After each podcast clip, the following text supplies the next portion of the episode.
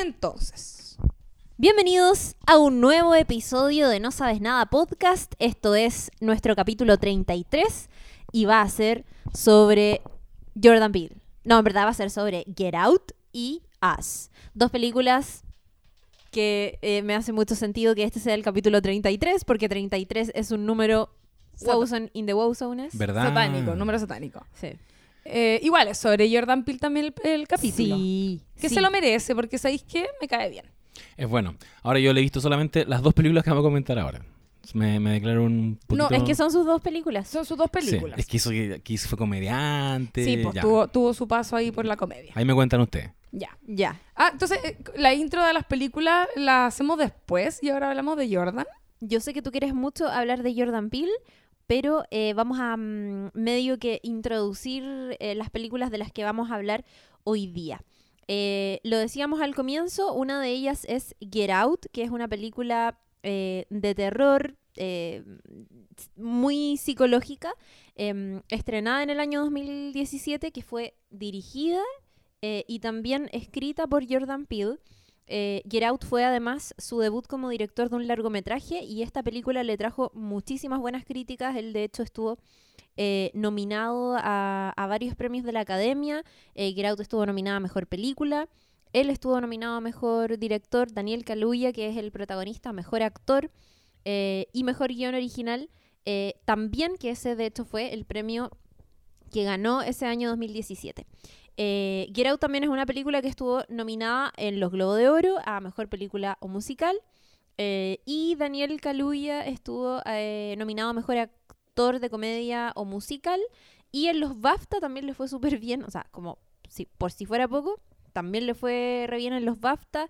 Estuvo mm, Daniel Kaluuya nuevamente como Mejor Actor, como Estrella Emergente, que fue el premio que ganó finalmente.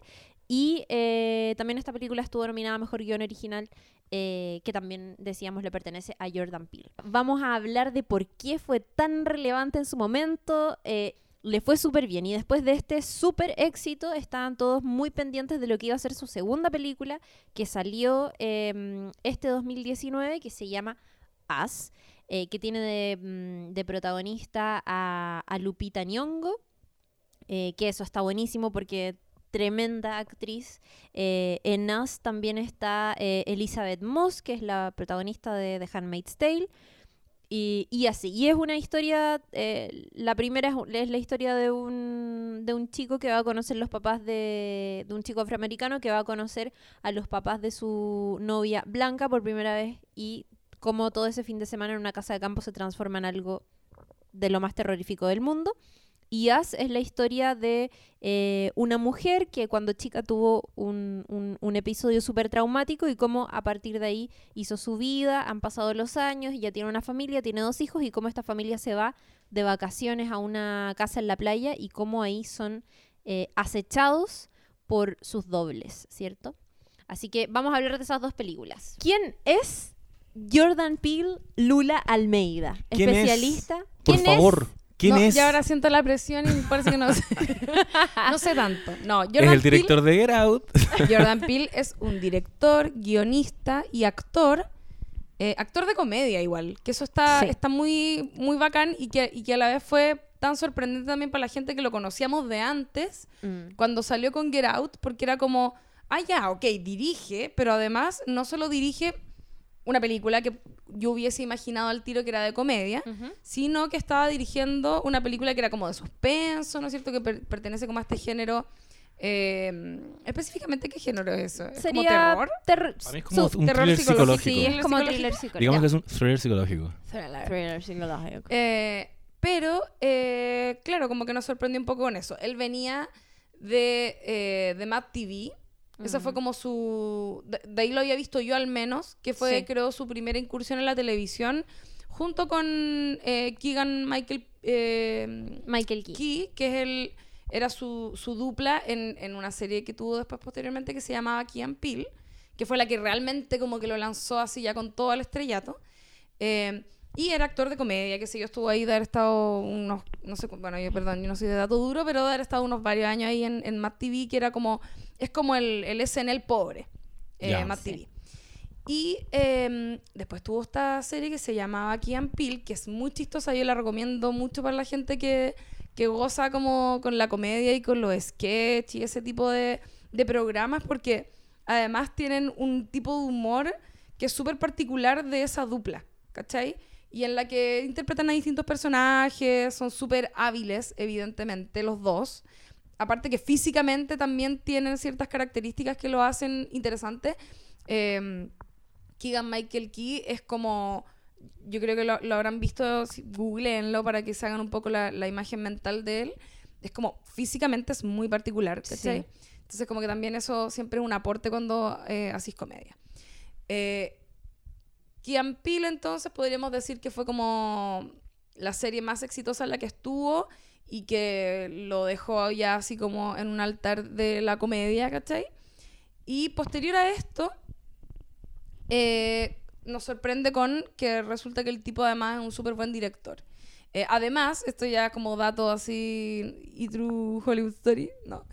Eh, está casado con Chelsea Peretti, que es la, esta actriz de Brooklyn sí. Nine-Nine. Es- Ah, La italiana, ¿cuál es el dato. apellido? ¿Cuál es el nombre de la serie? Gina Linetti. Eh, el, esposo de, dupla. de Chelsea Sí. Peretti. Ganas de Deben ser- carretear. Deben ser muy divertidos ellos dos. Sí. Caché que le echaba en la talla en una entrevista a Jordan Peele, así como a propósito de Get Out, y le decía, bueno, esta es como tu historia con Chelsea Peretti, básicamente, porque tu esposa Ah, es Es blanca. Y él como, bueno, se cagaba de la risa y decía como, eh, voy a tener problemas por esta pregunta, pero la verdad es que no, obvio que no, ella en verdad Obvio que sí. me encanta. Igual los dos son guionistas de comedia. Sí, po. Eh, me parece que él también partió eh, con haciendo stand-up. Eh, ella tiene además un Chelsea Peretti, no tiene que ver, pero igual busquen su especial que tiene en Netflix eh, que se llama One of the Greats. Es muy bueno. Eh, y eh, Jordan Peele, además, eh, ha sido guionista de, de otras series que también son de comedia. Eh, sacaron una hace poco, es co-creador de una que se llama The, The OG, una cosa así. Que no, no la he visto, pero creo que está bien buena. Eh, y además escribió una película que protagonizó junto a su compañero de Keanu Peele, que se llama Keanu, que no sé si la han visto, pero No. es para No, recagarse de la risa. Es como John Wick, así se llama el del perro, Sí. ¿no? ¿Sí? Es como un John Wick, pero chistosa, Ah, con un gato. con un gatito. Que Y- el gatito se llama Keanu. Y Keanu hoy por... Me Por imagino. Keanu. Obvio. Sí, Por obvio. Keanu. Sí. ¿Quién- ¿Cómo Y- se dice? Keanu, estábamos discutiendo antes. Keanu. Comenten acá, Keanu. ¿cómo se dice? Keanu, como Keanu. Keanu, pero me Yo decía Keanu. Yo decía el Keanu Reeves. Y hace poquito, dígase una semana, empecé a escuchar que la gente en otros podcasts decía Keanu. No, Ca- es Keanu. Y ahora me dicen que no es Keanu tampoco, Reeves. es Keanu. Reeves. Es Keanu Entonces, Es como Reeves. Antes la gente decía Ca- Johnny Depp. Kanye. ¿Se acuerdan de eso? Yo creo Johnny que igual lo dije. Yo también, yo le dije Johnny O Depp. es que sí, po. es Johnny que existe la palabra deep. ¿Por, por qué no es Habían deep? dos Sí. letras seguidas. Obvio que era Deep. Obvio que era ¿cachai? Es Deep. como Sweet y Marilena Sweat. Oye, Porque es Sweat, ¿cierto? Sí, mi, ma- mamá decía Sean Connery. Mi mamá también dice Sean Y yo, Connery. y yo me reí en su cara y me dijo, ay, ¿quieres pesar? Si se decía rapidito, así como Sean. Sean- La amo. Estaba pasando piola. Te- la peleó, la respeto. La respeto como, eh, tía, no. No. si esto no la va a ganar. Esta discusión no la va a ganar. Mi mamá, que mi mamita linda hermosa, dice, o decía, eh, los X-Men. Ah, pero me encanta. Es que que sepa que son lo que es lo que Los es. X-Men, pues. Está fantástico. Bueno, pero es que los papás siempre le cambian el nombre a todo. Mi papá confundía Blink 182 con Ataque 77 y decía Ataque 187. Qué ¿cachai? acá. Como- Hermoso. Pero me pasa Nada lo que que dijo la Lula recién. Al menos sabía que existía. Al menos sabía que existía. Ataque 187. Bueno, tu mamá sabe que existe X-Men. ¿Me está igualando? le encanta. De ahí vamos a hablar, un día vamos a hablar de mi mamá. ¿Sabes que la voy a invitar para acá? Ma- Sí, Mamón. invitémosla a opinar. la cago. Ya, bueno, volviendo a Jordan Peele, eh, fue guionista además de esta película Keanu, que la recomiendo, es una comedia, es súper chistosa, es estupidísima como su nombre lo dice, pero sabes que igual está buena. Yo, yo la respeto, yo respeto a Keanu. Bacán. Le tengo muchas ganas a este, a este famoso Jordan Peele, que lo vengo conociendo ahora. A este Des- gallo. después de estas dos películas, Juan, respeto. Puta, quiero decir además que eh, Jordan Peele hace una gran imitación de Barack Obama. es verdad. demasiado gracioso. El weón es como el mismo timbre de voz y los mismos gestos. Y son gestos muy chiquititos. Que es como medio como hablar así para atrás y como... Como con- Big Dick Energy. Sí, Sí. sí. ¿Qué es y eso? anda en dos tiempos. Big Dick Energy. Como confianza. Como Ah, tiene, se ya. tiene confianza. Ah, perfecto. Claro. Se tiene fe, sí. Big Dick Energy. Resuelto. Con- Claro. con puest- Empoderado. empoderado y es como una buena puesta en escena. Genuinamente, ¿cachai? Como Claro. sin, Oh, sin tratar de demostrar nada. Piñera eh, Little No. Dick Energy. ¿cachai? Claro. Little Arms. Oye, pero... mm, ah, quería decir además, es que vol- volviendo un poco a Kian Peele, porque de verdad Kian Peele es muy buena, búsquenla, se- bueno, se escribe K-E-Y y ese simbolito, ¿cómo se llama ese símbolo de...? Como eh, de And. Sí, pero tiene un nombre, el otro día me lo dijeron. Bueno, Como de, como de And. Tiene un nombre muy extraño, como... Like And. Ya filo, pero eh, googleenlo. Googleenlo. y eh, Kian Peele.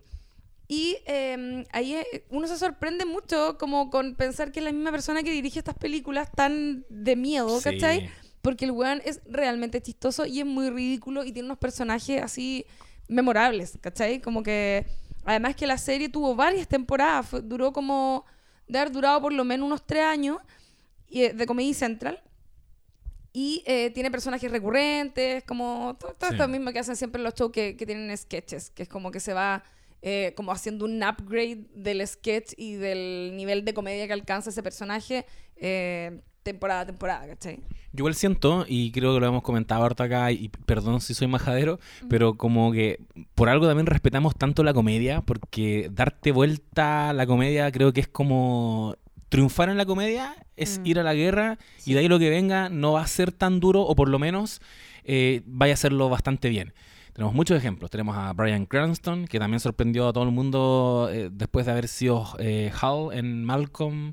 Tenías a eh, el mismo Donald Glover, nuestro querido Donald Glover, que es muy chistoso de Troy en Community. Es, uno de los más chistosos. chistoso. Y en, ¿Dónde y en Atlanta el buen la quería contar otro rollo y el buen baja mucho las energías. Y Aaron es otra wea absolutamente distinta. Eh, en Chile, incluso, eh, Diego Muñoz, que terminó siendo Juan Herrera, yo creo que uno de los personajes más... O sea, Daniel Muñoz, perdón, Muñoz, perdón. Diego perdón. Muñoz. Diego Muñoz. Diego Muñoz. Daniel Muñoz y Daniel Caíno. Estaba pensando en ellos dos, que son como... Estoy hablando mal. Sí, yo estoy diciéndole Diego Muñoz. Imagínate. Eh, Daniel Muñoz, que terminó siendo, puta, yo creo que uno de los personajes de ficción más queridos en una serie de televisión chilena, que es Juan Herrera. En la ¿Y qué- mejor y- serie de Chile. Y que era el malo. Y que era un weón malo, po, que era un weón que- No, era el malo. Sí, era el Ah, malo. no era un weón malo, de hecho. de hecho, yo- ¿qué, qué weá vi yo? ¿Qué serie vi yo? No, que yo pensé que, yo pensé que estaba... ahí- de- te juro que pensé que estaba ahí hablando de, de esta progresión que tiene Juan Herrera. Estaba hablando del personaje del Venga conmigo. Ya, yo pensé que estaba hablando del Juan Herrera que, le, que empuja a, a Ana. Ah, ya, no, Ya. no, no. Filo, quiero decir que, que este, Gente muy versátil. sí, este paso de la comedia nos sigue sorprendiendo, pero también tenemos muchos antecedentes de que un weón que le fue bien en comedia va a funcionar muy bien en drama. Mm. Eh, sí, esos ejemplos que di y después voy a pensar en otros, porque tenía otros en mente. Oye, No, ¿puedo, pero- puedo, puedo decir algo, ¿na que ver? Sí, que. El, el, el simbolito en inglés, es que en inglés era la palabra extraña, es ampersand. What? What? Y en español es et. Ah, Et. et. Pero Ah, como- ampersand, what? En fin. What? Bueno. Eh, no, que es- eso que decís tú es heavy Que porque Juan Herrera. yo he escuchado, por ejemplo, a la Nata Valdebenito decir que para ella, claro, es lo mismo, como que una vez que te metís a hacer comedia, te metiste en la wea más difícil que podís elegir Sí. siendo actor. No, Porque sí. efectivamente es muy difícil, ¿cachai? Es mucho más fácil para los espectadores y para la audiencia empatizar con algo eh, que, que es, claro, que es triste Claro. o que conecta con emociones como súper sensibles. que con la risa. La risa es una Sí. cuestión súper personal. La gente se ríe de cosas totalmente diferentes y, y- y- y empatizar por ese lado, Sí. eh, por eso es tan difícil. Porque, bueno, no sé. Yo creo que el generar, eh, claro, emociones como, no sé, tristeza, ese tipo de emociones, siento que es mucho más fácil. Y a veces uno se encuentra con películas que derechamente te sentís medio manipulado emocionalmente. Sí. Es como, bueno, obvio que voy a llorar con esta weá, ¿cachai? No tiene ningún mérito. Desde el guion creo que lo hemos hablado eso acá, que también es como, obviamente que es mucho más fácil hacer llorar y es mucho más fácil hacer que alguien se eh, emocione desde algo romántico, desde algo como bello, Sí. que hacer a alguien reír, ¿cachai? Sí. Porque tenéis que... Más encima la, la, la comedia siempre tiene como, va como un pasito más allá, yo siento. Como que no podía hacer reír eh, mañana con lo mismo que, que hace reír hoy. Claro. ¿Cachai? En cambio, el- el- creo que el drama es algo que, que podéis repetir como casi que la misma historia desde, no sé, Aristóteles, ¿cachai? Hasta ahora y sigue siendo igual de emocionante. Mm. Que sí. Bueno, dicen que comedia es eh, tragedia más tiempo. Ahí tení. Sí, po, y además que muchas veces cuando hacís comedia, hay mucha gente que hoy en día efectivamente hace stand-up y cosas así, pero hace comedia para, para un público que es súper específico. Y por eso también a veces nos encontramos con algunos comediantes que efectivamente en la interna son súper buenos y uno los sigue en Instagram y puta, son chistosos y uno, bueno, de verdad se caga de la risa, pero verlos en un escenario que está transmitiéndose por televisión onda para todo Chile es muy diferente porque ahí entráis a jugar con un gran espectro de audiencia que ni cagando es el mismo espectro de audiencia que existe como para tu público Exacto. en particular, ¿cachai? Sí, y hoy en día hay muchísimos comediantes, o sea, tenemos una... eh, N compañeras feministas que están haciendo un humor que es la zorra, pero también tenemos a otras que no tienen nada que ver con eso y que se mueven en otros códigos, en otra cosa, y eso y son públicos, pero totalmente opuestos, ¿cachai? Sí. Es muy difícil. Y a Jordan Peele le han preguntado por esto, obviamente, siempre en las entrevistas, y él dice que eh, el único punto de conexión que ha encontrado entre eh, el mejor terror y la mejor comedia que ha hecho es que los ha llegado a sentir como cosas que son muy reales, como, como cosas que de verdad suceden en la vida real. Eh, y él decía, quizás hay como una o dos reglas que se pueden romper en el terror o en la comedia, pero a final de cuentas, ese terror y esa comedia son realmente buenos cuando yo lo siento como la vida real, ¿cachai? Oh, qué bacán. Y- Me hace mucho sentido. Y creo Sí. que todo lo que hemos hablado se resume a esa reflexión que, que él hace. Y dice que, de hecho, eh, eh, le hacían ent- esta entrevista a propósito de Get Out. Y, y él decía que todo lo que había aprendido en la comedia eh, lo había aplicado en esta película que era, como comillas, terror, thriller psicológico, pero en el opuesto. Porque efectivamente es lo opuesto. Pues lo que querías hacer acá es asustar, generar como emociones súper intensas, que no necesariamente tienen que ver con tristeza, sino que tienen que ver como con espanto, con horror. Y es, onda, todo lo que aprendí en la comedia, me lo di vuelta, hice lo, Claro. lo opuesto y no se me hizo para nada difícil Como- porque es justamente lo contrario. En lugar del remate chistoso, tenéis el susto. Tenéis el susto. Y siento que... Y el- opera igual. y que el terror también puede ser súper fácil si te dejas llevar por artilugios más superficiales como Claro. el jump scare, ¿cachai? O sea, es lo mismo en el sentido de, de que habíamos dicho que el drama si te quiere hacer llorar te va a hacer llorar. El terror si te quiere asustar como con susto fácil lo va a lograr.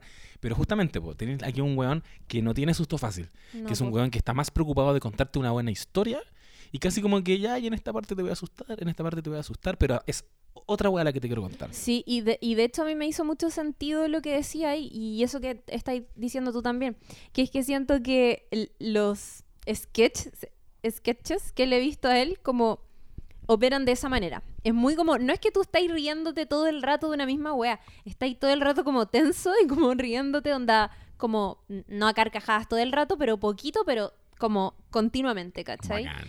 Y, eh, y Get Out al menos me pasó lo mismo, que sentía que no necesariamente estaba como tenía grandes sustos en la película, sino que estuve tensa todo el tiempo, como esperando que sucediera algo que finalmente sucede, eh, pero en algún momento de la película, ¿cachai? Me gusta lo que están diciendo como mm, esta comparación un poco, o sea, o como tratar, tratar de entender qué es lo que funciona y no funciona en este tipo de películas, porque yo siento que en Get Out funcionan muchas cosas que en Us no, y porque se hacen de manera distinta y, no sé, a mí, yo voy a tirar al tiro mi opinión, a mí no me gustó nada Us, Y sí me gustó Get Out. Lo que dijo. Y, y te diri- A mí me da la sensación de que se hizo un poco la rápida. Pero, pero está bueno este análisis, ¿cachai? De, de cómo funcionan los tiempos, de cómo funcionan los giros, la tensión en las escenas, porque creo que eso hace mucho la diferencia entre ambas películas. Sí. Eso nada más quería decir yo.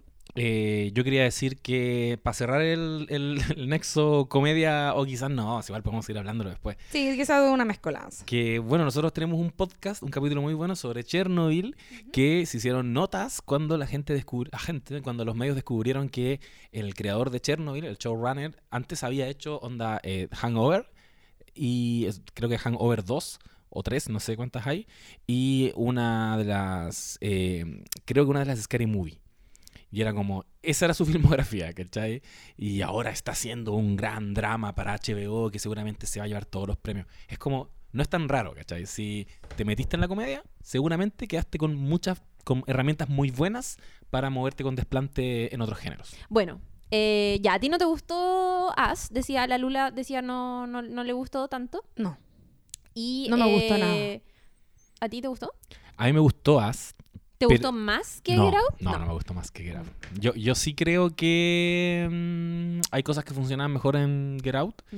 Yo partiría como que deberíamos hablar quizás de Get Out para que partamos Sí. así como hablando de cosas buenas. Ya.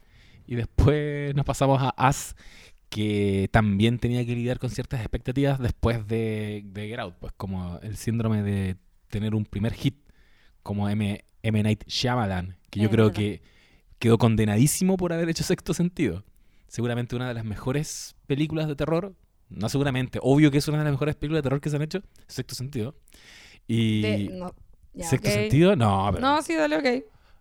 No, es que esa no, no te la voy a aceptar. No, la encuentro, la encuentro buena, pero, pero ya, sí, dale. No. No, sexto sentido yo encuentro que es una obra maestra. Es una- te, te juro. Yo creo que no hay... me- Ya no no hay sé si lo estoy diciendo en serio No, de no. broma. No, lo estaba diciendo en serio, pero Lula se rió. Y ahora Y- no vas a seguir. No, pero, que, pero obviamente que le pesó de ahí en adelante nivel... Yo cuando vi señales, Ajá, yo la fui a ver al cine. Fuimos en familia. Porque por sexto sentido. claro. Y, y yo creo que yo estaba muy autoconvenciéndome de que Señales era buena porque la había hecho el mismo director de Sexto Sentido. Entonces era como... Había guas que me hacían mucho ruido, que claramente no estaban funcionando bien. Salí de la película, pero salí como... Dije, no, la tengo que masticar un poco. Obvio que hay guas que son problemas míos, ¿cachai? No son problemas de la película. así, no, tiene que ser buena. ¿Cómo no va a ser buena esta película? Y, y no era tan buena. Y ahora deberíamos entonces tirarnos de piquero a hablar de las dos películas de las que se trata este podcast. Comencemos explicándole a la gente de qué se trata Get Out. Y acá empiezan los spoilers. Si es que van a haber spoilers, empezarán de ahora en adelante. Así que, ¿Verdad? pitito de spoiler. Bueno, Ya, Get Out, y lo dijimos al comienzo de, de este podcast, eh, es una película de, eh, claro, terror eh, cierto estadounidense. Eh, debutó el año 2017, fue dirigida y escrita por Jordan Peele, este eh, genial comediante, y este fue su debut como director de un eh, largometraje. La, mm, la película cuenta la historia de eh, Chris, que es Daniel Kaluuya, eh, que es un joven afroamericano que está de novio con Rose, que es Alison Williams, que es eh, la loca de Girls. ¿Cómo se Que llama? es la mujer más blanca como del planeta. ¿Hay cachado? Marnie. Marnie. Marnie. Marnie Michaels. Marnie Michaels. oye, y decir que Kaduya eh, sale en un capítulo de Black Mirror de la primera temporada. Sí. Uno Y bueno, y sale, eh, sale en Black Panther. Bueno, después vamos a darnos cuenta que Jordan Peele tiene como a tres, no sé cuántos actores de Black Panther en sus películas, pero bueno. Entonces tenemos a, Chris, que es este joven afroamericano, de novio con Rose.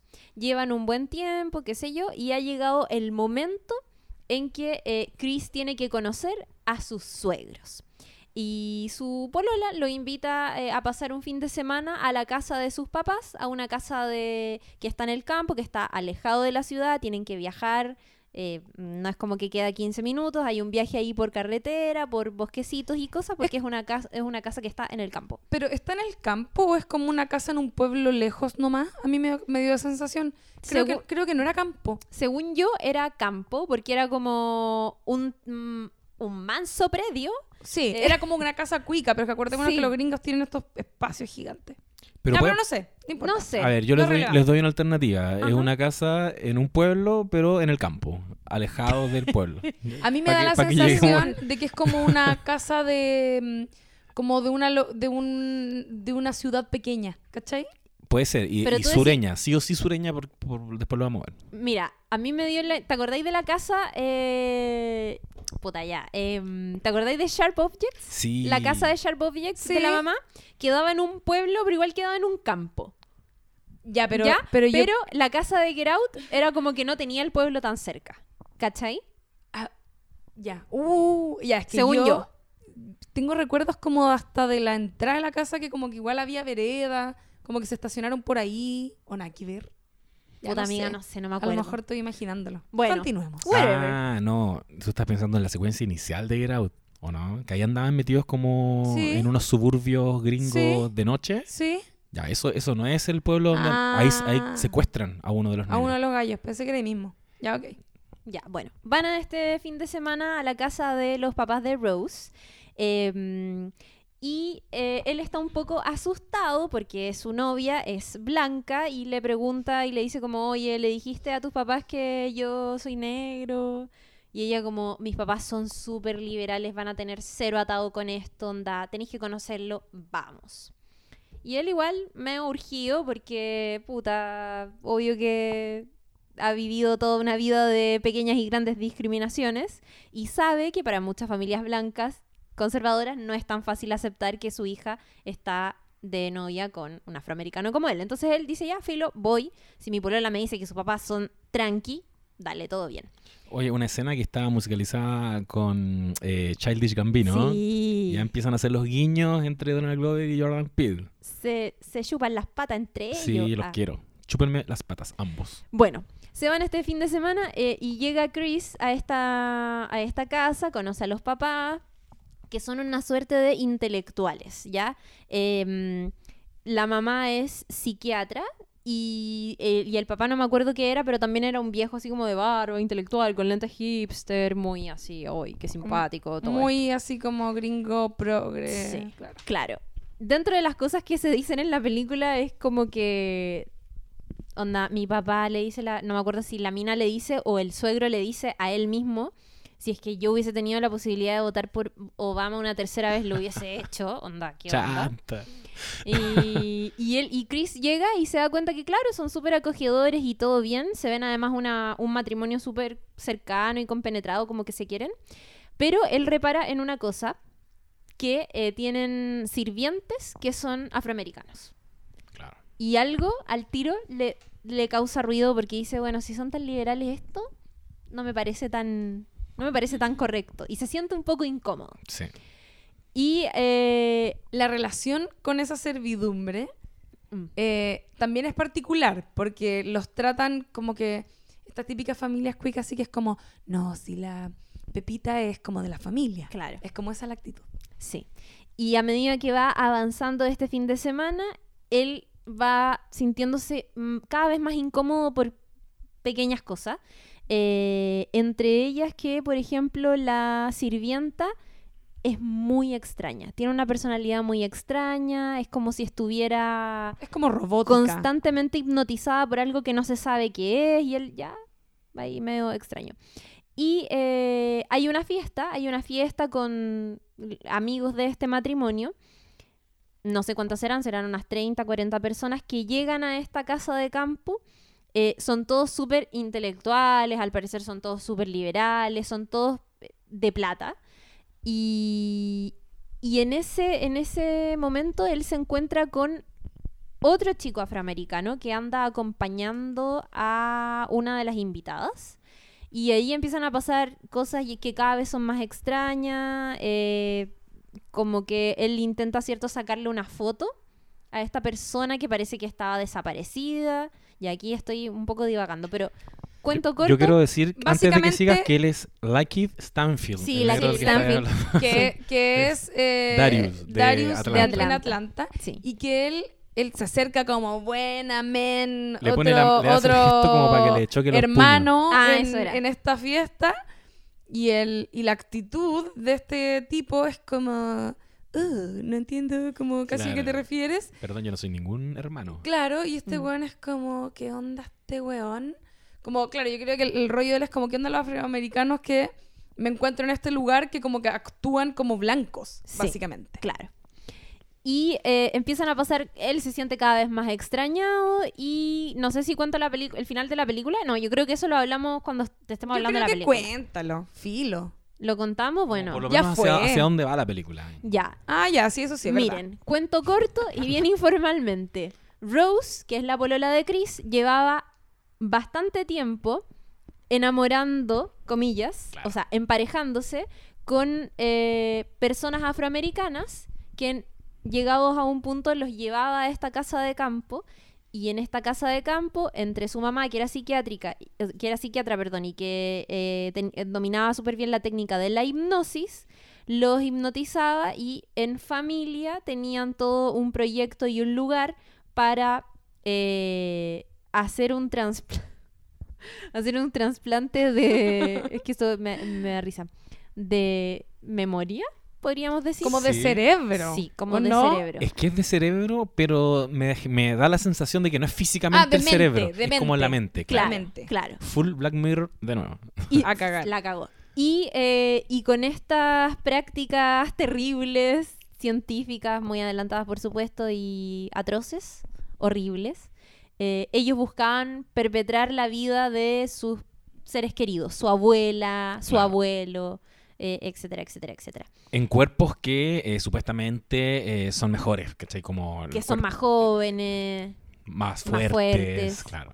Sí, pues ellos tenían esa Mm. visión también como que, de- mira, yo me acuerdo cuando hablamos de esta película en el capítulo de los Oscars del 2018, Sí. que pueden buscarlo, está por ahí, es un buen capítulo, hablamos de tres películas. Eh, una de ellas creo que fue esta. Y em, ahí hablábamos también eh, de cómo para nosotros no nos había hecho quizás total sentido todo, como que intuíamos que eh, para nosotros no era como tan buena la película como para los gringos que le dieron mucho color. No sabemos a veces si yo intuía un poco quizás por condescendencia, porque justo estaba como todo el tema como Black, Black Lives Matter y toda la cuestión, y como que estaban ganando como muchos directores y muchas películas eh, dirigidas por hecho, afroamericanos. días antes de los Oscars ganó creo que el Spirit Award y ese Sí, era como la antesala de los Mm, Oscars. Claro, y ganó una película de este género que tampoco es como la mejor película del universo. eh, había ganado, o sea, terminó ganando, ¿no es cierto?, mejor guion original y era como súper sorprendente. Él estaba nominado a mejor director siendo su primera película. Era como bien extraña toda la situación que se estaba dando. Y nosotros como que intuíamos que, claro, que quizás para nosotros, a pesar de que la hayamos encontrado buena, quizás era como, ah, ya, quizás hay cosas que ellos entienden que nosotros no. Claro. ¿Cachai? Pero una de esas cosas, y que, y que tiene que ver con esto que digo, de como quizá un poco de condescendencia también, es lo que se refleja en la película eh, en esta familia, que es como no, como los negros son mejores en todo, ¿cachai? Como casi que nos encantan, nos fascinan, que es algo que también aparece en Atlanta en este capítulo Sí. de, la, de, de ese matrimonio, que él es Sí. blanco y ella es afroamericana. y que están como obsesionados Y él está obsesionado con la cultura Sí. africana y como, ¿cachai? Que es una weá muy Get Out. Ese capítulo Es es, muy es casi como que- una pequeña representación de la misma película. Exacto, sí. y por eso digo que quizá hay algo que uno no entiende aquí y que para ellos debe ser muy evidente, que es que les debe pasar esto, como esta familia entre comillas más progres, como Ah. tratando de hacer discriminación positiva, ¿cachai? Como, no, si donde ustedes son superiores, ¿cachai? En los Sí, deportes y en la, en, en la música, ¿cachai? Como que esa weá debe existir caleta y yo creo que es lo que intentan plasmar en esta película. Obvio. Y yo Por- creo que es algo que pasa con muchas cosas. Para mí, Get Out es como. eh, e- es, es como refregarle en la cara que tú, blanco, hombre, heterosexual, etcétera, inserten acá la categoría de persona privilegiada que quieran. eh, en el fondo están llenos de cinismo y de falso progresismo al final. Claro. Exacto. ¿Cachai? Que es que lo haces porque querís ser taquilla, porque querías estar en la onda, porque tú eres superior intelectualmente y no discriminas. Sí, po. Claro. Eh, pero caís en esta, en esta basura, que es decir, por ejemplo, eh, yo tengo muchos amigos gay. Yo tengo muchos amigos gay, tengo muchas amigas lesbianas. No, yo, yo- yo tengo hermanas Por eso no soy machista. Por Porque- ejemplo. porque tengo hermanas. Por ejemplo, ya, y eso ya aterrizándolo como a un contexto Sí. muy Ah, chileno. Y que a nosotros nos pasa igual, es como, no, es que las mujeres son superiores, que estos son buenos que te hablan así, las mujeres son superiores a nosotros. Y es como, cállate. Sí, de hecho ese es súper buen, plata. Es como una... ese es súper buen ejemplo. es Sí, como, no, yo respeto un montón a las mujeres porque imagínate, ellas dan a luz, son el ser más bonito que hay en la tierra. ¡Cállate! ¡Imbécil! Ya, en, tu casa, en tu casa igual tratas mal a tu señora. Chanta de mierda. la cagó. Bueno, La cagó.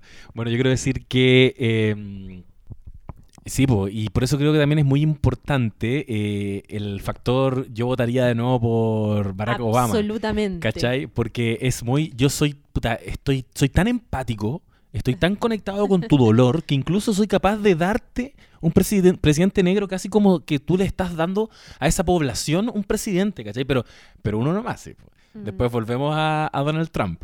Y yo tiendo a creer que estos hueones deben. eh, quiero, quiero decir la, la población afrodescendiente, con eso, a eso me refería, eh, deben haber lidiado tanto con, con este tipo de hueones progres condescendientes justamente en, en el periodo en que sale electo Barack Obama y esta contraposición con después tener a un hueón tan absurdo como Donald Trump. Eh, y creo que lo comenté un poco en el capítulo de Atlanta. Siento yo Sí. que te hace a, a personajes tan inteligentes como Jordan Peele, les hace entender que la forma de aproximarte a, esta, a este escenario o de poner a los blancos eh, en, en sus zapatos es mediante estas historias de terror psicológico y medio surrealista porque así es mi realidad, ¿cachai? Sí, Es Me surrealista. acuerdo cuando ¿Te acordás? Ya me estoy citando. Pero, pero, siento estoy que súper de acuerdo. pero es que siento que a- aplica mucho para tanto Atlanta, que Atlanta en varios capítulos, eh, Donald Glover se mete de lleno en el terror psicológico. De hecho, Sí. el capítulo que todo el mundo aplaudió, Teddy Perkins. Teddy Perkins, no me podía acordar del nombre. Teddy Perkins eh, No es, quisiera que Teddy Perkins se me apareciera en los sueños. Inolvidable Es. Teddy Perkins. y es muy get out eh, todo el rato, igual El que el que mencionaba antes. Sí. Sí. Yo, yo iba a decir además que, o sea, respecto a lo que decía ahí, como esta comparación, más encima, ¿no les pasa que es como Barack Obama era como el hombre perfecto en tantos sentidos? como un guan seco, inteligente, La carismático a cagar, chistoso, Buen esposo. buen esposo, papá bacán. bello, Brígido. ¿cachai? Más encima bello, como onda, tenía como un montón de, de elementos y después Trump La es cagó. como... ¿qué onda, ¿Qué onda la vara con la que están midiendo? No es la misma ni cagando. Sí, po. Mm. Un guan que no sabe hablar. I have the best words. puta. Onda, te dicen que. Uy, por Dios. Es una película de terror.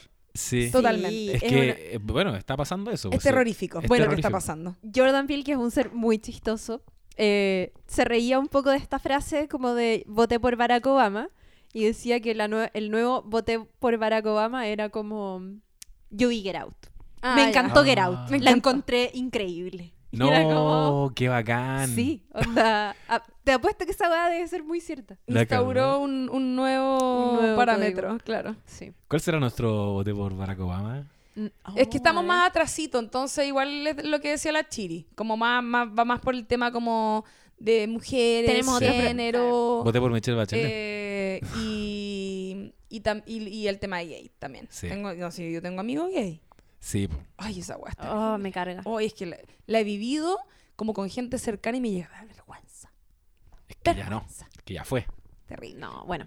Bueno. Eh, ¿Sabes qué quería, ya que estamos hablando de Atlanta y otras cosas, quería mencionar también eh, Dear White People, que es esa serie de Ah. Netflix que siento que tiene todo el rato que ver eh, con las cosas que nos está queriendo decir Jordan Peele en una película como Get Out y con lo que nos está queriendo decir Donald Glover en una serie como Atlanta. Eh, Dear White People es una serie que ya creo que va en su tercera temporada. ¿Salió la tercera? Eh, Parece que no, me No parece que salió sé, la pero la el- Sí, hay tres. Hay tres. hay tres temporadas. La Ya. estoy viendo y voy en la primera recién. Yo me- ¿La yo- estás viendo ahora? Estoy viendo Dear White People ahora, pero voy en la primera temporada y oh, Ya. está buena. Es muy buena, es muy Sí. buena. Cacha que cuando. Bueno, eh, Dear White People eh, fue una serie que, que está basada, de hecho, en una película. Así Sí. es. eh, Que que está, está en prota- Netflix. Que está, ¿Está en Netflix también la película? La, la protagonista es Tessa Thompson. Sí, la más grande de que- todas. Oye, La y es de Y, va- y varios Lee. de los que salen en la serie. Primera heroína. no, no. No, Primera no heroína. No, Spike Lee tiene, tiene otras. Primera Ya. heroína lesbiana del universo cinematográfico de Marvel. Tessa Thompson. Es que, Lo será. es que Tessa analicen... Thompson es lesbiana. Lo va a hacer ahora en la película de... Ah, pensé que ella... Qué Ah, bacán no, esa sí, respuesta. pero también. Ah, ya. Sí, Sí, porque pololeaba con alguien bacán. Sí, con, em, con la cantante. ¿Con cuál? ¿Con Janelle Monae? Sí, con Ah, Janelle ya. Pero puede ser bi también. No invisibilicemos a los bi. Ah, tienes A mucha bi. razón. Oye, quiero decir Oye, que me cállate, encanta... progresista. me las di de aliade. Ahora fue la aliada, Sí, me carga. oye, quiero decir una cosa así. Que eh, te vamos- te vamos a cancelar. El terror. Esa es como tu Get Out. ¿Cuál? Como que te cancelen o algo, ¿no? Oye, qué fuerte lo que estás diciendo. Oye, la gente va a pensar que de verdad me van a cancelar. ¿Sabes que investigue? Me está todo en fiscalía. Eh, Oye, Chile- espérate. No, yo quería decir nada, que, nada que es lo que quiero decir, pero me gustó tu respuesta porque fue como. Ella es lesbiana, ¿no? No, pero lo va a hacer. Como que tú le vas a completar- Lo va a hacer. Lo va a hacer porque yo... No, no, no. Eh, o sea, es que pensé que estaba ahí hablando como en la ficción. En la ficción, ella, eh, bueno, Tessa Thompson es Valkyrie en, en las películas de Avengers y par- de par- la conocimos, ¿cierto?, en Thor Ragnarok. Sí, yo la conocí en Westworld. Bueno, también... Ídola máxima y ahora también protagonizó hace poquito Men in Black. Sí, po, con, con de hecho... Ah, con Thor. Con Thor, claro.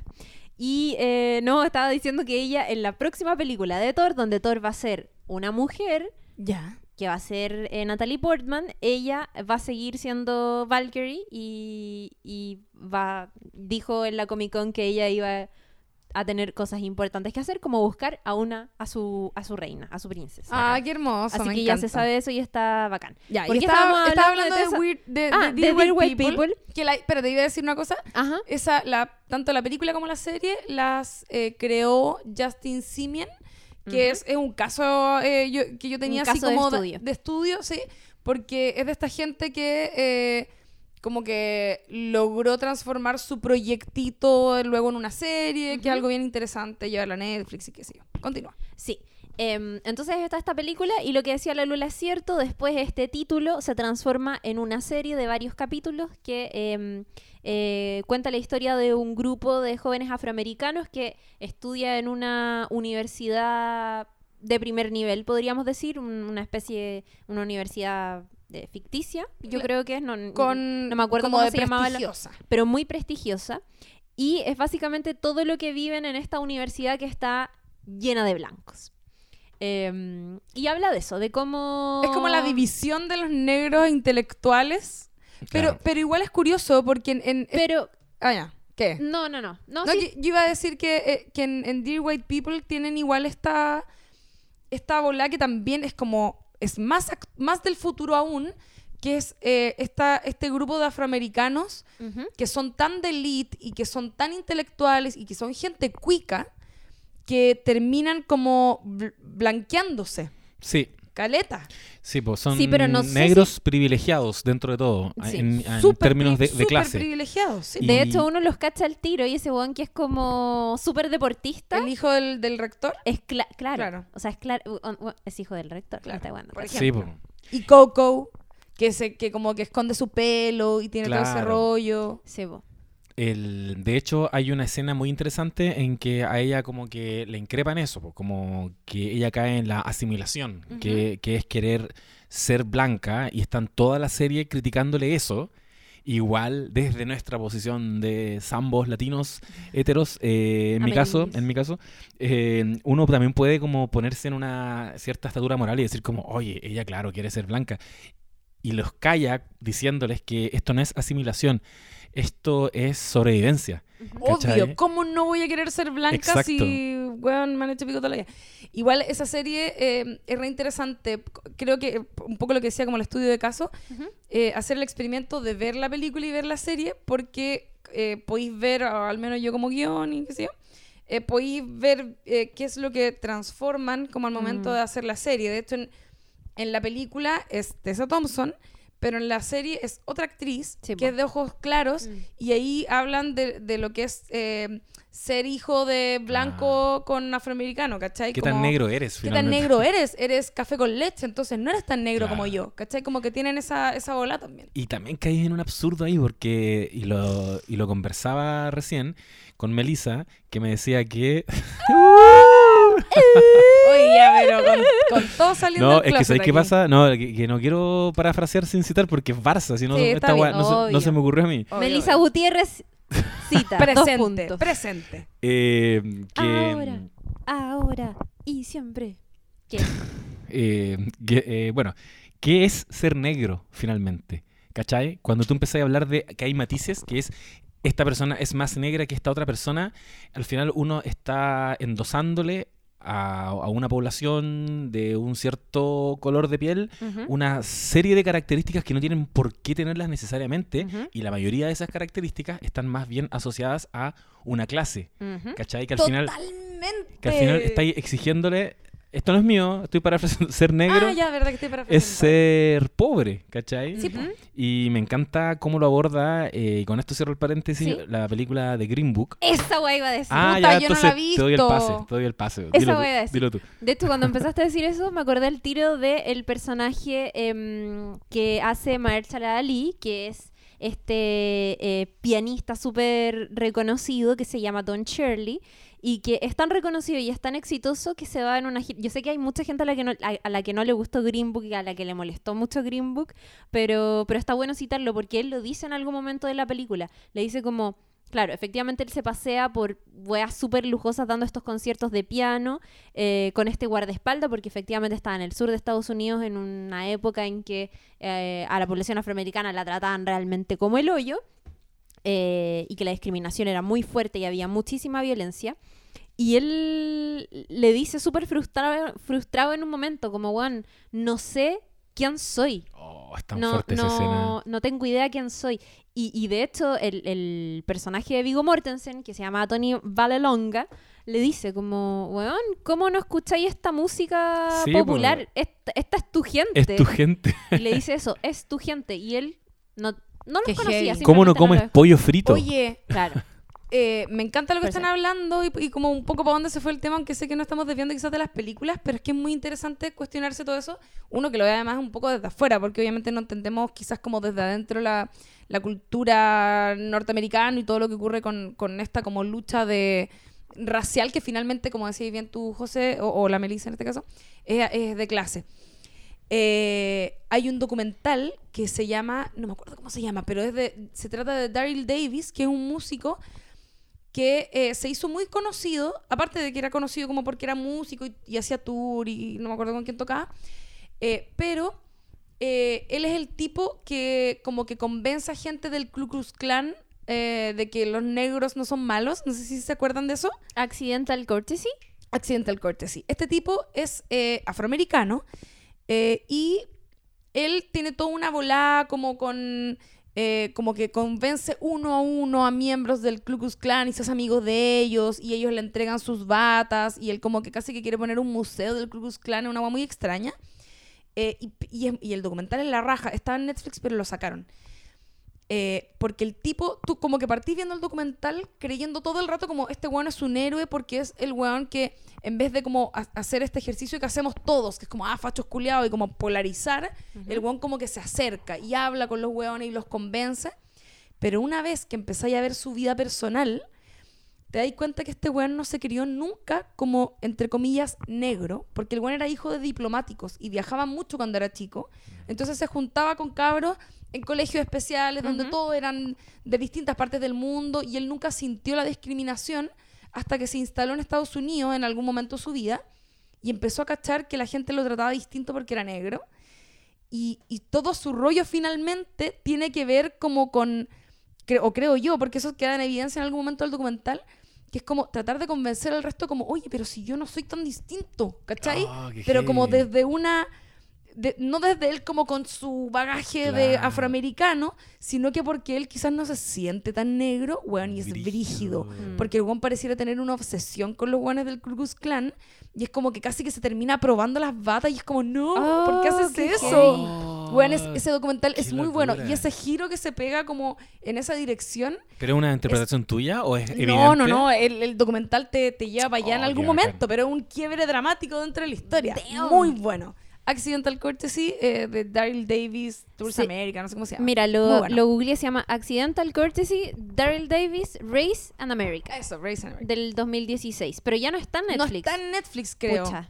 Pero está, está bueno. Si pueden encontrarlo por ahí, es, eh, muy bueno, muy bueno. Bueno, yo tra- traje a la, a la colación a... Traje a la colación. ¿Qué colación trajiste? traje, traje a colación a Dear White People, que es esta serie que cuando salió como serie, cuando se promocionó, sacaron un tráiler y te juro que hasta el día de hoy ustedes se meten a revisar el perfil de esta serie en IMDB o a verlo el, primer tráiler que sacaron en YouTube y la weá tiene muchos más likes negativos que positivos porque todos los hueones salieron a decir como ¿por qué chucha van a hacer esta serie que discrimina a los blancos? Ah, ya. Y es así, weón, es como que de verdad pensáis que es una broma. Qué Pero plancha. te juro, onda, hagan el ejercicio y revisen los comentarios, porque además la campaña que hicieron era como los afiches decía eh, Dear White People y decía eh, Bet you think this show is about you.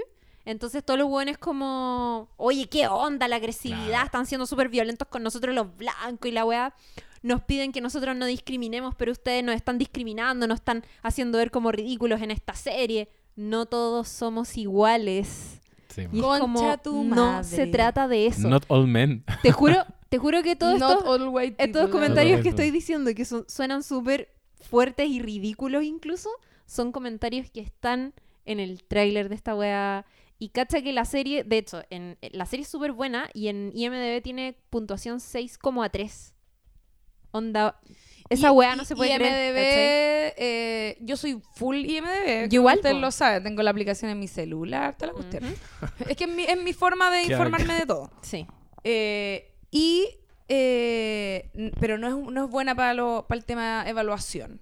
No, po. Y, y de hecho, acá entendí cómo, cómo funciona exacta, cómo funcionan al final todas estas páginas, que no es un indicador. No. Pero a final de cuentas, igual cuando te metís a ver, no sé, a consultar alguna película, eh, igual sorprende que tenga tan baja puntuación. 6,3 es una puntuación súper mala. Es súper mala. sí. No es Para un una buen serie como indicador, pero es un indicador serie es buena. finalmente. Y de hecho de acá me voy a pasar a otro, a otro ejemplo que es eh, Rotten To- eh, Tomatoes. Claro. que es como de críticos tiene así 98%, pero de audiencia tiene también como 63%. Oh, Ay, qué heavy. Hay Y es como una, porque la una audie- resistencia Sí, que quizás tampoco es. entendemos tan bien, por, por Ah, lo mismo que quizás no entendemos claro. el fenómeno de Get Out, no entendemos tampoco esa resistencia que se genera a que te digan las weas tan frontalmente, que yo creo que es la forma en la que te la tienen que decir, pero nosotros no estamos lidiando con, No, con ese conflicto, ¿cachai? No, estamos yo, ahí. Yo creo que lo que dijiste antes era bastante acertado. Es como, es lo mismo que Not All Men,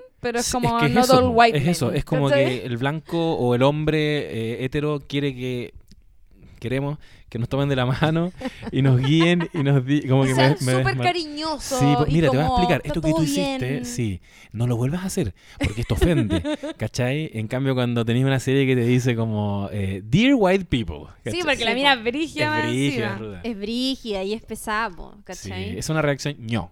Ya. Es una reacción ño. Entonces, Y puta, una de las, uno de los capítulos que tengo así más grabados en la memoria porque la, porque de hecho no terminé la primera temporada y, la, y cuando vi los capítulos los vi ya hace tiempo, eh, es una fiesta de disfraces. Sí. era en que hacían blackface. Sí, De eso de ahí parte eran- todo, como y que eran- están promocionando la fiesta del blackface. claro. Y eran puros hueones blancos queriendo ser como lo como los hueones, onda, como Beyoncé, como, Como Kanye West, claro. porque eso es lo que está de moda. Y acá, puta, entramos en un debate que siento que en el último tiempo igual se ha dado, que es como, eh, y a propósito que todo lo latino también está de moda, que J Balvin es como de los artistas más escuchados en, en Spotify y en Apple Music, y como le siguen otros latinos como, no sé, puta, Camila Cabello, o no sé, los que se imaginen. Ricky Eh, Martin o ya fue esa wea. Camila Cabello, también conocida como Claudia Cayo. Sí, Amiga, la cagó. amiga, ya fue. Y tienen las mismas iniciales. Ya para. Oh, qué heavy. Soy. Chile. Somos superhéroes, por eso. Reconócelo. Ya, Eh, la cosa es que Se sacan los lentes. como esto está, como, como son artistas que están súper de moda, hay como una mm, fijación también de otros artistas que no son afroamericanos ni latinos de mostrarse como tales.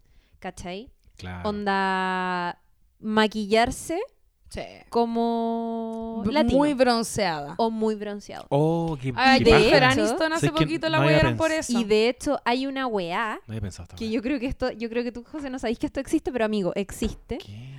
que es que tú te metí onda a YouTube a buscar tutoriales de maquillaje afrolatinos Oh. y puedes quedar como una latina o un afroamericano de verdad. Y hay minas blancas que hacen eso Brígido. Como Robert Downey Jr. en... porque está de moda, weón. Porque está de moda. ¿Entienden la- Sí. lo que estoy diciendo? Es. Qué asco decir está de moda. Es Sí, como, po. ¿cachai? Es loquísimo. Aparte que, bueno, todo lo que pasa con la apropiación cultural es, Mm. es que finalmente, claro, una mujer blanca en Estados Unidos, donde obviamente esto es más heavy, eh, puede pintarse negra la cara, puede ponerse las argollas, puede rizarse el pelo, pero puede sacárselo mañana y volver a ser blanca y tener todos los privilegios. Mientras que las Sí, personas de color Exacto. tienen que vivir eh, con la carga de la discriminación en, en el día a Y día. ahí volvemos a la pregunta de qué es ser negro y finalmente está ligado a una clase más que a ese maquillaje que te puedes hacer. Y por eso también. Atlanta se ríe de esto en el capítulo de la trans, del buen transracial.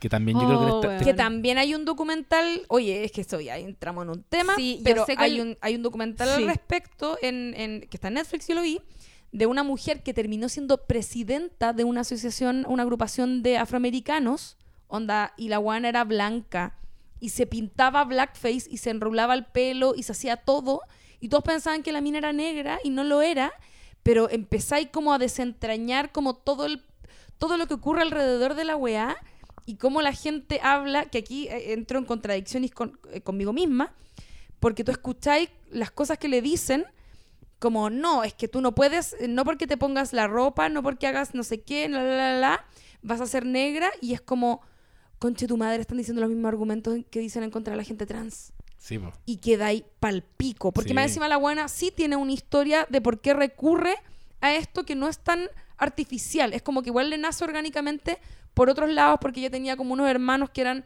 afroamericanos que eran adoptados y ella como que la trataba mal en su casa, entonces ella empatizaba como con ellos y con su historia. Hay todo un tema como un contexto detrás. Loquísimo ese documental, no me acuerdo cómo se llama. Creo que lo que más me gustó de, de Get Out Es como Eh, volviendo, pero. No, no, no, no, no. Dale, es, dale, que, dale. es que siento que todo esto nos lleva Sí. al- a, lo- a por qué Get Out finalmente es tan buena, ¿cachai? Sí. Eh, y por qué quizá al lado de Us eh, nos damos cuenta que Us no, no nos voló tanto la cabeza, pues, ¿cachai? Yo igual tuve la posibilidad de volver a... O sea, revisité Get Out después de haber visto Us anoche, eh, porque no la había visto.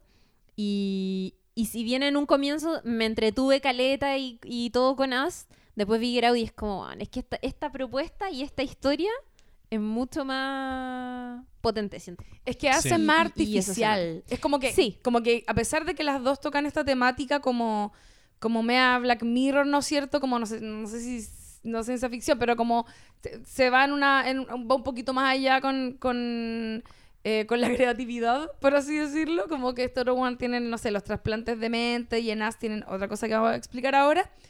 Pero Get Out eh, habla muchísimo más de, de como que se, se agarra de esta, de esta ficción y de, y de este dispositivo, como este elemento eh, fantástico, para explicar algo que ocurre en la sociedad, ¿cachai? Claro. Mm. Mientras que As es como que se va un poquitito en bola.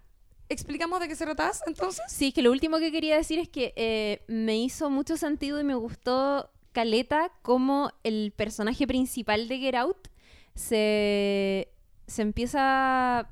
Entra como en una cosa que yo creo que nos pasa, que, que yo si- siento que a mí a veces como mujer me pasa, como mujer feminista me pasa en contextos familiares donde sé que, que estoy rodeada de personas que no piensan como yo, ¿cachai? Claro. Eh, Claro. Y que es que a veces estás en una conversación con gente que sospechas que probablemente no piensan como tú eh, o que no te respetan tanto.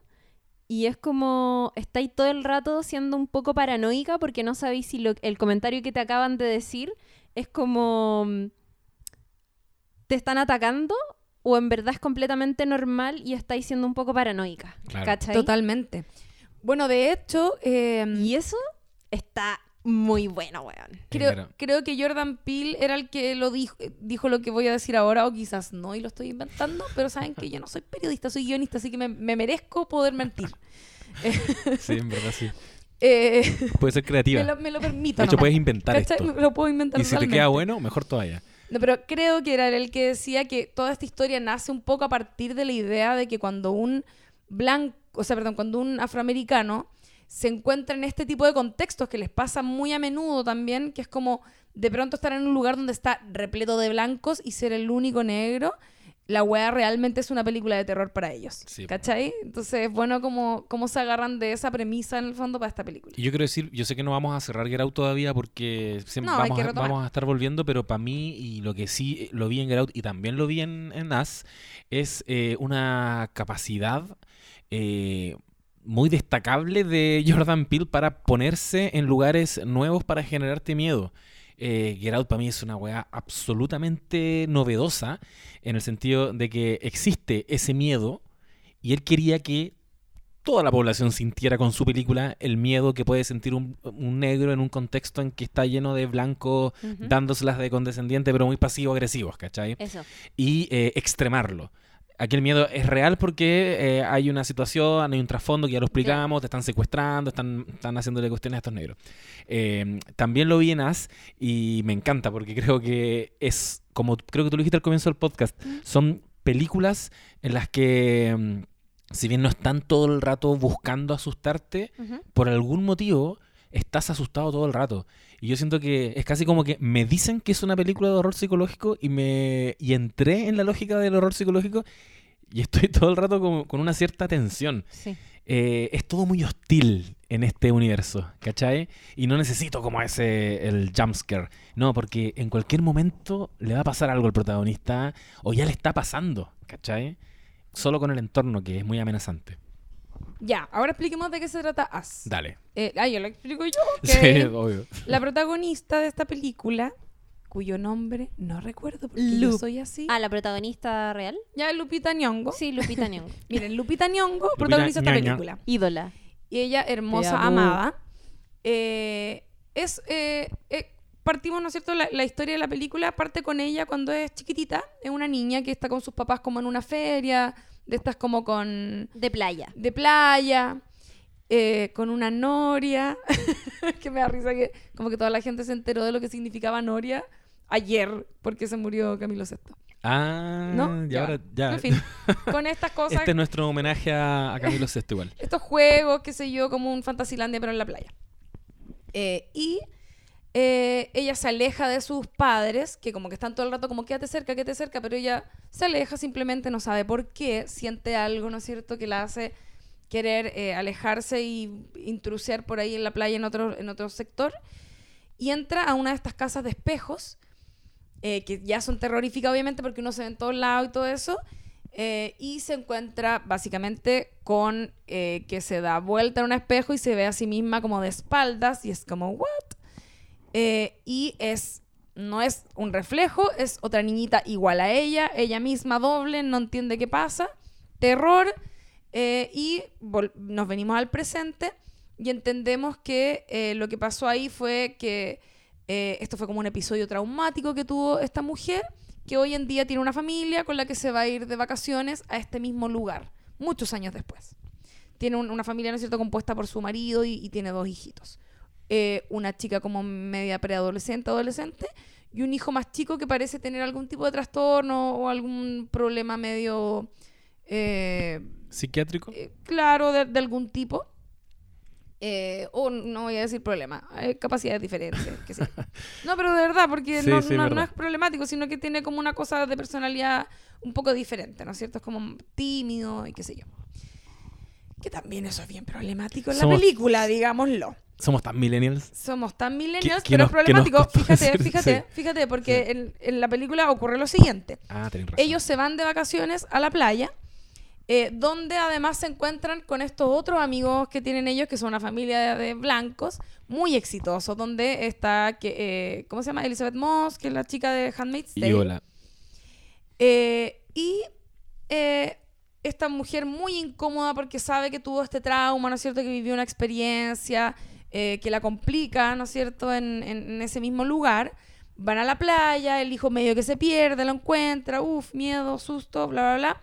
Se vuelven a la casa y ese día en la noche ella está muy incómoda, como que tiene una sensación rara, se quiere ir, se lo comunica al esposo y en un momento se asoman por la puerta y cachan que hay como una familia que es exactamente igual a ellos, tomado de las manos muy satánicamente, observándolos, fijamente, Vestidos de rojo. vestidos de rojo. Y ellos es como, ¿what? ¡Qué miedo! Se demoran mucho en cachar que son ellos mismos, replicados. Eh, uno intuye que la cosa va como por lo que le pasó a ella cuando chica. Ella le cuenta esta historia al marido antes de ver a los dobles. Eh, como a mí me pasó una cosa cuando chica, siento que esta persona me persigue, no sé qué. Claro. Que eso es un elemento que yo voy a dejar en un pin aparte, porque creo que eso es problemático a nivel de guion. Ah, ya sabía que. Y eh, esta familia em- los empieza como a atacar y, lo, y entran a la casa, medio que los secuestran. Cada uno de los integrantes de, eh, eh, como el doble de- del otro, como que se hace cargo de cada uno de los dobles. Y ya en detalle no podría explicar, ¿no es cierto?, toda la película, pero lo que empieza a pasar básicamente es que todo el mundo, o todo ese país, o toda esa ciudad, no sé, está siendo como atacada por sus dobles. Y. Ah, y un pequeño detalle. Al comienzo de la película parten con una cita, como si esto lo solucionara todo. Que dice que eh, por todo Estados Unidos, por debajo, ¿no es cierto? Hay como unos túneles que a veces no se sabe cuál es el sentido de esos túneles. Que eso yo creo que lo retoman un poco a partir de una idea que, que también se, se retoma en otras ficciones, que es como los topos. Que es como. Hay tú- efectivamente hay túneles por muchas razones, porque hicieron líneas de tren, como lo que había en Quilpué, en la Quil. Segunda ¿te Guerra no, no- no era Quilpué, pero entiendo la confusión. Era, ¿No era en, en la quinta región ¿No era- era cordillera. Quillota? Era Quillota. Ah, en Quillota, ya, ok. Que también hay como unos túneles que están ahí abandonados y como que hay eh, mito urbano al respecto. En fin, por muchas razones en el pasado a veces se hicieron túneles subterráneos que luego quedan ahí como tirados y que obviamente da mucho miedo pensar que están estos lugares como habitables, eh, abandonados eh, bajo tierra. Entonces eh, se hace como esta historia, eh, se supone como a partir de esto. Em, eventualmente, voy, ¿cuánto al final? Sí. eventualmente descubrimos que eh, em, esta mujer lo que había pasado realmente. Ah, porque además los dobles son como la versión satánica de estos weones. Sí. Y por ella, Dios que da ella- miedo, ella habla extraño, tiene una voz como así, como vengo por ti, y no sé qué. Y lo que yo decía que era problemático, el niño. Ah, porque además pareciera que el único doble que logra hablar a pesar de tener ese problema la voz es ella. Es ella. Que eso sí. ya es como un. como que nos plantaron una. un, eh, una cierta información que luego van a retomar. Eh, porque los otros como que todos como que gritan nomás, como oh, oh, son como así. Eh, y en la versión satánica de la gente bajo tierra, el niño que tenía como problema es como un mono, ¿cachai? Es como. Es como satánico y tiene como una máscara y es como todo Es como un, ni- acuático. como un niño salvaje. Es como un niño, sí, como un feral child, Sí. un niño feral. Yo ayer estaba asustadísima con eso. Y era como. ¡Ah, bicho culiao! Era un bicho culeado, también se le Era conoce. un bicho culiao. Eh, la cosa es que finalmente nos revelan hacia el final que eh, eh, toda esta gente de rojo eran como unas dobles que no entiendo por qué existen, que viven como en el subsuelo y como que hacen todo lo que hacemos nosotros acá arriba, pero ellos lo hacen como imaginario, eh, como video de inglés. como es que no, no hacían diálogos de inglés ustedes cuando eran? Sí. Como los videos charchas que uno hacía para el colegio, era como todo imaginario. verdad. Eh, Hello. Hi. How are you? Fine. And you? Good. I'm Y- great. Ok, y en bye. el que eh, ella, cuando tuvo este cruce con la niña abajo, que fue como un momento mágico, ¿no es cierto?, de comunión en el que como que ella se sintió atraída y llegó donde estaba esta otra cabra, efectivamente cambiaron lugares. Y la que está viviendo sobre tierra era la niña de abajo y la verdadera quedó viviendo eh, en, en el subterráneo. Sí. Entonces, como que ella vuelve como queriendo cobrar venganza y inventa como todo un cuento para venir como a vengarse un poco por haber tenido que vivir esta vida terrible bajo tierra, mientras que la otra se quedó arriba siendo feliz con su familia perfecta, bla, bla, bla, bla, bla. Ya. Esa es la historia un poco. Sí, ¿no? sí, Ok. pero Lo hiciste está- estás indignada igual, no te gustó Estoy nada. súper indignada porque encuentro que la historia es súper mentirosa. Hay un es pin. mentirosa. Dejaste un pin. Dejé un pin aparte, pero comenten y Ya, yo quiero... me hago mis descargos. Ay, no, siento Yo- que viene un doble. ¡Ah, Ay, no. Bueno, yo al medio mío esa tu pero no. madre! Ya. No, te- no, no, no te hay dobles. que al final del Ya no pasillo... existen los dobles. Ay, no existen los dobles. Me saqué los audífonos porque me dio como... Somos solo nosotros y no hay dobles. vamos, seguimos grabando, ¿no? Sí, no, Dale, Ya. dale. No, yo solo decir que, que es una película que, desde mi punto de vista, parte muy bien. Creo que y cuando yo digo que son que puta, tiene una capacidad de darte miedo sin hacer nada, como como me dijiste que es una película de miedo y ya tengo miedo, que es una cosa que yo encuentro que igual es difícil de lograr, eh, lo, lo digo quizás principalmente en esta secuencia inicial de este como parque de diversiones, en el que todo se ve como un poco terrorífico, pero en verdad es una situación súper normal lo que, lo que están... Es como una familia con la niña, hasta que, claro, se mete como a este laberinto de espejos y ocurre lo que tú dices, y ahí es como, claro, el laberinto de espejos es como más cliché del, del horror.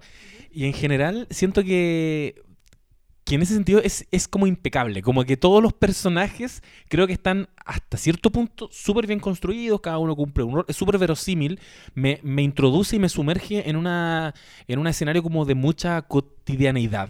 Creo que esa es una familia que podríamos tener, eh, que podríamos ser nosotros viajando eh, al- de vacaciones a un balneario. Y, eh, y hasta ese punto aparece, de hecho, este personaje que es como un vagabundo que está con un, con un, cartel, que es una cita de la Biblia. Jeremiah. Jer- claro, Je- Jeremías. 11-11. Muy bien, Jeremías 11:11. Y te da miedo Otro ese tipo de número, cosas. otro número acuático. Claro, claro. De hecho, pode- podemos buscar después la cita porque tiene, tiene algo que ver con la... Habla del apocalipsis. ¿Cuál es Ya, la cita? ok. Jeremías 11:11. Es como... Chúpalo entonces. Me encanta la chiri. Oh, y solo me lo ¿Cuánto permito. te demoraste? Todo este rato en silencio esperando que yo dijera esta wea. Ya, Jeremías 11:11. Chúpalo- entonces, continúa. Ya, y siento que en, en general la, la, la película va súper bien y quizás eso que a, a ti te molesta y que, que a mí también me, me hizo un poco de ruido es que a diferencia de Get Out, a esta película se la comen un poco las ganas de Jordan Peele de tirar el rollo. Eh, porque igual es súper evidente el rollo que está tirando acá. Que tiene que ver, según yo, con eh, la lucha de clases. Como los que están arriba Ajá. versus los que están abajo. Eh, As, desde el título, apela a nosotros y a ese temor que le tenemos al otro, Claro. ¿cachai? A, A ese, la otra edad. Al que, a la otra edad, al que está atado. En este caso, son los atados, así les dicen. Y que, y que pueden ser los pobres, pueden ser los inmigrantes, Sí, puede ser menos privilegiados. menos privilegiados. Es el, es el lugar que desconocemos, que nos da mucho miedo, pero que si lo miramos de, de frente, somos nosotros mismos, ¿cachai? Es lo que decía la abuela de la familia... Years and years. Sí, de Years and Years. Cuando, de- cuando hablaba de, de esta cajera y les decía como, bueno, ustedes tienen la culpa de todo esto. Sí. Porque ustedes le, le tenían terror a mirar a los ojos a la cajera del supermercado porque sabían que tenía un sueldo menor que el de ustedes, porque... Eso es. Eso es. Eso es. Ellos estuvieron todo el tiempo aquí abajo, eh, atados a nosotros y no somos capaces de verlos. Yo igual creo que ahí hay un guiño a Suspiria. Eh, Suspiria es una película de... de- Oye, qué bueno que estés hablando de Suspiria. Es que yo también... ¿Sentiste? Hay, hay, hay una cosa con el ballet. Era Sí, muy... Eso es Suspiria. eso sí. es Suspiria. ¿O no? Muy bien ahí.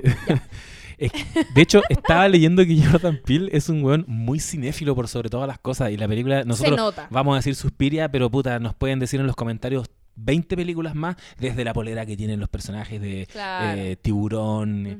Muchas referencias a la cultura pop en general. eh, hablan de zombies todo el rato. Y bueno, y está Thriller también de, de Michael Jackson. Y eh, siento que por un lado quizás tiene ese problema, que pareciera que está como un poco ansioso por tirar un rollo y un rollo distinto al de Get Out.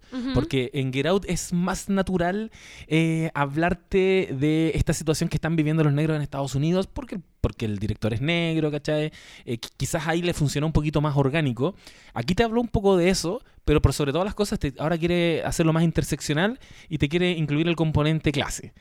Eh, Y que, y que él, me- eh, a mí me da la sensación de que él igual es un cabro semi-privilegiado. debe ser, debe ser privilegiado. Tiene madre, lo que dijimos, es de Sí, madre blanca, para empezar. No, vive la misma, eh, como ese mismo peso que tienen lo- los afroamericanos como de familia de composición completamente negra, que es como eh, que no tienen, no tienen, eh, hay un rollo con eso, que es como los negros no tienen herencias, ¿cachai? Claro. No, tienen, no heredan tierras, no heredan casas, no tienen, no heredan como eh, la platita del papá, que no sé qué, ¿cachai? Como que no tienen ese rollo. Entonces, como que por lo general suelen ser más pobres también como en, en generación en generación.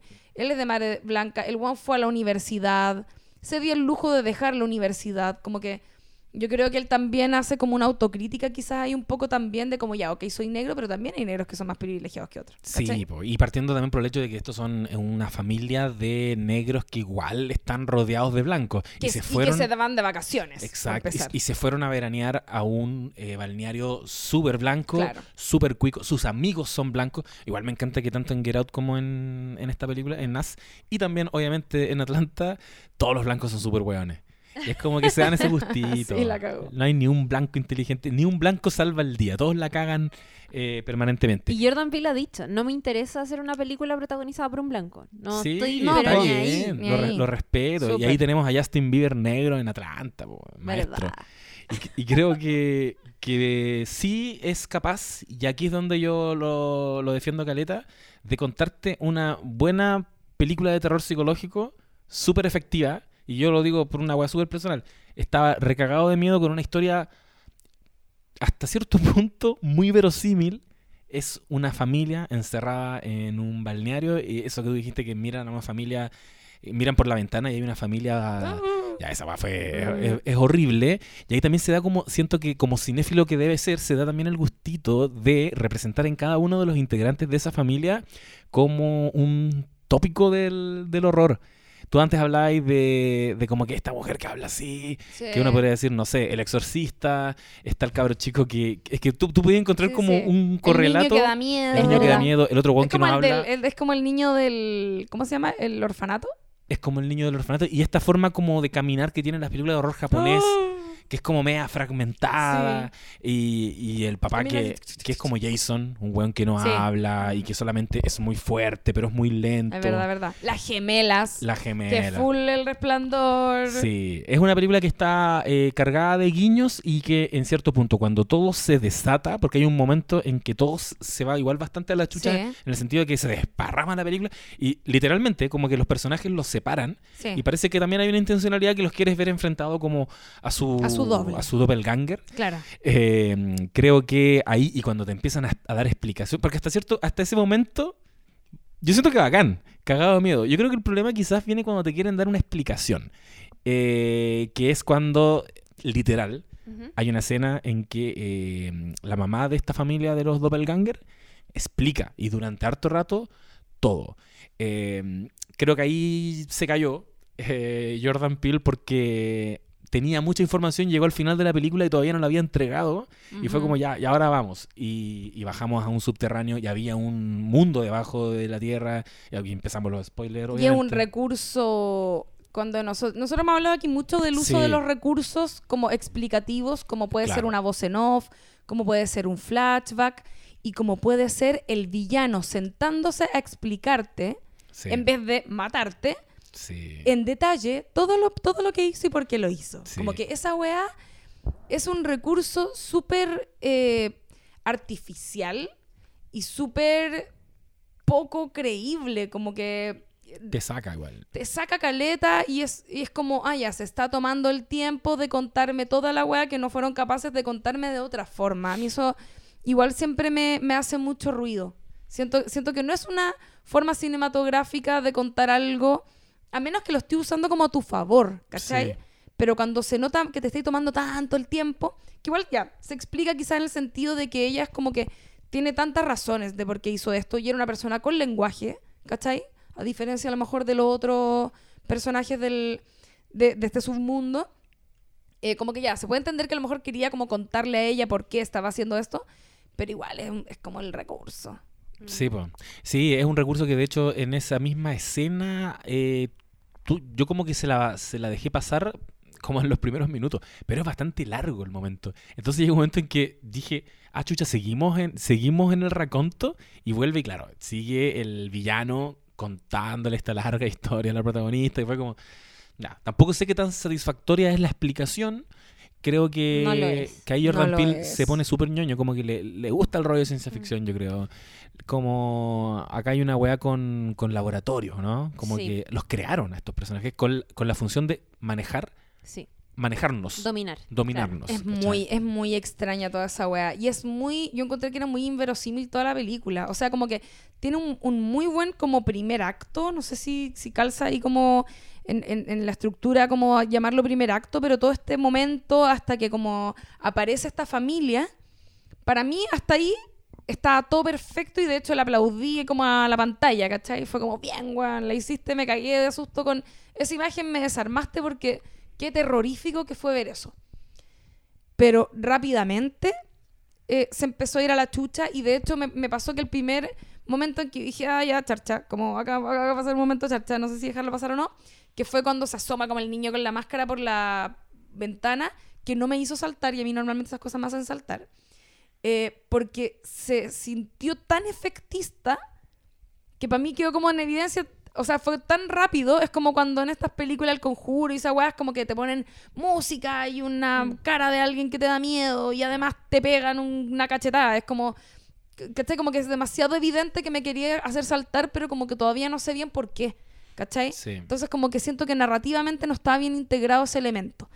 Y, y en general eh, llega un momento ahí cuando eh, la familia como que los, los, los arrinconan, ahí los tienen como en el living, que hay como una, hay, hay como una sucesión de, de, de eventos en los que la weá se empieza a desinflar, desinflar, desinflar, que es como le pegan al papá pero no lo matan. Lo dejan como un poco cojo nomás, cuando tenía un guan que es como un zombie culiao gigante satánico. Ya, ok. La buena se pone las esposas. Es como que siento que empiezan a tomar tan malas decisiones que son tan evidentemente elementos que necesitan para poder contarte la historia de la forma que te la están queriendo contar eh, y siendo poco verosímil en la reacción que tendría una persona en la vida real. Como que la mina se esfuerza poco igual. ¿Cachai?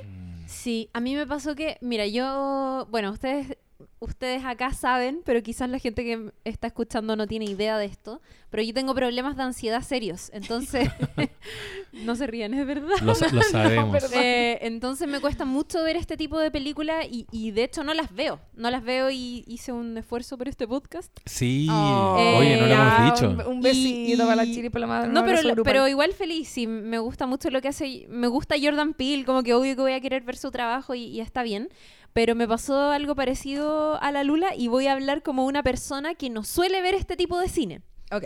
que es que em, me pasó que me dio risa muchas veces la película, como... Porque, pero porque también sentía que su intención era ser chistoso, como... No sé, weón. O sea, como- había comedia. ¿Te dio, como- te dio como- risa cuando debería asustarte? Porque No, ahí yo creo que es un problema. No, no, no, no, no, no. De la Pero- película, digo, no, no un problema tuyo. Pero es que va, va mezclado con otra cosa. Por Sí. ejemplo, este papá que era medio torpe, que medio no veía, como que era ciego, ya, Claro. medio risa. El momento eh, cuando están en la casa de estos amigos millonarios blancos y empiezan a sonar los Beach Boys, puta, weón, estaba cagada de la risa, ¿cachai? Sí. Eh, y me pasó que también, como que hasta que aparece la familia y, y entran a la casa y cada doble se empieza a llevar consigo al verdad, al comillas verdadero, eh, no, en verdad el verdadero, eh, estaba, tenía susto, pero después pasó mucho rato en que la película se trató solo de que los dobles estaban atacando y que querían masacrarlos. Y eso dejó de darme miedo, como que dejó de aterrorizarme psicológicamente, como que ya el miedo que había sentido inicialmente se transformó solo en ver, En terror tradicional. claro, Sí, como, como, sí, claro, no sé si llamarlo ter- terror tradicional, pero es ese que están persiguiéndolos para matarlo y que Sí. vaya a haber mucha sangre. Y no era lo que yo me esperaba de la película, ¿cachai? Entonces me desilusioné súper rápidamente. Y cuando finalmente llega la explicación, que efectivamente llega muy hacia el final de la película, ya me dio lata, ¿cachai? Como que, ¿por qué no gastaste todos estos momentos sangrientos que igual hay algunos que están súper buenos, pero ¿por qué no nos fuiste entregando la información más lenta, ¿cachai? De manera fina, po. Porque al final lo que de verdad hubiese dado eh, miedo y, y lo que de verdad yo creo hubiese sido redondo, hubiese sido que él nos explicara mucho más eh, eh, concretamente la historia de estos dobles. ¿Quién los creó? Se dice como el gobierno, como en qué año fue esto. ¿Cuánto tiempo llevaron ahí? ¿Cómo fue el momento en que los abandonaron y los dejaron viviendo su suerte? ¿Por qué pasó eso? ¿Cómo hicieron la ropa roja? Si es que son hueones O con la- cero o- herramientas. O la tijera, ¿por qué, por qué andaban con esta tijera, cachai? Como que ese tipo de, de- de explicaciones pensé que las iba a tener todo el momento y dije, ya, filo, me aguanto todos estos momentos sangrientos porque espero una explicación satisfactoria, pero no me llegó y me sentí súper desilusionada y, y medio como que se arregló al final cuando se nos revela lo, como la, la última gran revelación de la película, que es que el momento en que eh, esta niña, Lupita Nyong'o, cuando chica, se encuentra consigo misma en la casa de los espejos, o sea, como en este lugar de espejo, eh, lo que hace es que la niña original queda viviendo en el, en el mundo paralelo y esa niña que, que, que era el doble, ¿cierto? Se volvió al mundo real y por eso no sabía hablar, por eso era media torpe y por eso tuvo que aprender a vivir básicamente. Claro. Era como el, era como el doble de Bart. ¿En cachado en Sí. ese especial de Halloween? ¿Verdad? Que estaba en el subterráneo, o sea, Sí, como en el... en el, azo- en el- eh. ¿Azotea? No, como en en el el entretecho. entretecho. en el- Ah, espérate, yo, El quería- yo entretecho, quería sí. decir una, una No, cosita. dale, dale. Yo creo que el, el- todo lo que pasa, o sea, para empezar, es súper ilógico todo lo que ocurre con los hueones de abajo. Eh, y, y creo que el, creo que el tema como tijeras y la misma vestimenta que mencionaba yo, a lo mejor como que representa un poco quizás como la clase obrera, no sé, de alguna manera. Se supone que es eso. El pero no tiene ningún sentido porque tienen ropa bien hecha. Los hueones deberían haber sido como unos hueones como medio deformes que no han visto la luz del sol, como que deberían ser, ¿cachai? Como que siento que no tiene lógica eh, cómo eran los personajes que vivían abajo. ¿Cachai? Solo lo solucionaron el tema lenguaje. Pero los hueones, onda, no tienen vitamina D, no sé, ¿cachai? No tienen, deberían tener otro tipo de ropas. ¿Cómo sacan la misma ropa que tienen los hueones de arriba? Ya, ¿Cachai? ese, ¿Cómo tienen sí. todos un uniforme rojo súper bien cortado? Como... No, no tiene ningún sentido. A mí esa me hizo demasiado ruido. Como que, puta, es que a mí son, son preguntas que yo hasta cierto punto no me las hago. Como Es que por, por Ex- algo no la explica bien existe Jordan esto, Peele, ¿cachai? ¿cachai? Existe esto y, y- y pareciera que, no sé quién, ni siquiera sé quién mierda lo, lo impulsó, de dónde viene, fue ideado por quién. Pero como que para lo que me quiere contar este weón, que es una película de terror, creo que eh, es como existe, ¿cachai? Y, y esa era la amenaza que, que había. Que si nos ponemos a pensar en ese tipo de, cuestiones, claro, le encontráis un montón de hilos. Pero es que son humanos. O sea, me pasa lo que decís tú, como que el comienzo, cuando te, dan el contexto como de la, de la- del presente de las personas que viven en el mundo que nosotros conocemos, en el fondo, en la superficie, eh, es tan realista. ¿Cachai? Por último, fuera un futuro medio extraño, por decirte algo. O un mundo que eh, evidentemente paralelo en el que ya, ok, hay como ciertos elementos que como que no coinciden, entonces puedo ent- cruzar el umbral, ¿no es cierto?, de la incredulidad Claro. eh, y como irme tranquilamente por un tubo en el que yo puedo creerme, zamparme todo lo que, me, lo que me están diciendo. Pero siento que no hacían eso, siento que era tan terrenal todo en un comienzo que al momento que te empiezan a contar esta historia con estos dobles que como que no tienen lógica, a mí me saca por completo, ¿cachai? Y, y como te lo cuentan muy tarde, ya no entraste en ese umbral. No podía entrar en el umbral tan tardíamente. Toda la Sí. historia, eh, para que se entienda un poco lo que estoy hablando, hay una weá que es como la suspensión de la incredulidad. Eh, Me equivoqué antes con el concepto como lo dije. Que es cuando uno eh, como que cruza el umbral hacia el mundo extraordinario, donde uno se empieza a creer como que Acepta ahí aceptas todos los códigos que te propone este mundo extraordinario y ya los dejas pasar y está ahí te importa un pico que Harry Potter vuela arriba de una escoba que no tiene ni un sentido y te da lo mismo que hayan duendes y te da lo mismo que haya magia. Todas las historias fantásticas tienen ese momento en el que uno cruza tu umbral y es como que estás como ok con las reglas que te imponen en este nuevo mundo. Claro. Pero eso se hace al comienzo, cosa de yo ya como dejar pasar todo eso que puede ser ilógico y empezar a creerme, o sea, a- a como a disfrutar de la historia tranquilamente. Pero acá lo hacen muy tardíamente, que es algo que ustedes dos se dieron cuenta también, ¿no es cierto? Que es como, te explican esto tan avanzada la historia que ya no entraste por ese umbral. Sí. ¿Cachai? Que ya no, no se suspendió tu, incru- tu incredulidad. Todo lo contrario, es como que esperáis que te den una explicación satisfactoria que no llega nunca. Y creo que en ese sentido la historia es muy mentirosa.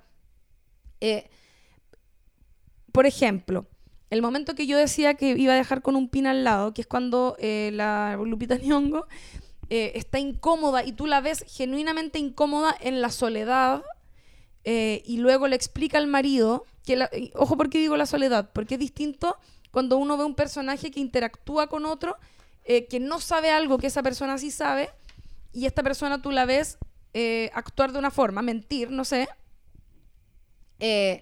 porque ya se justifica porque está con esa persona que no sabe lo que ella sí sabe, por ejemplo.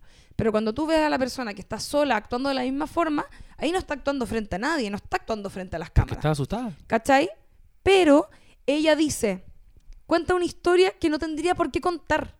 Es que me entendís por qué lo digo. Es como, ella dice, yo cuando era chica me pasó esto y lo dice como todo el rato desde la perspectiva de la otra niña y es como, y yo siento que esta niña me persigue y no sé qué.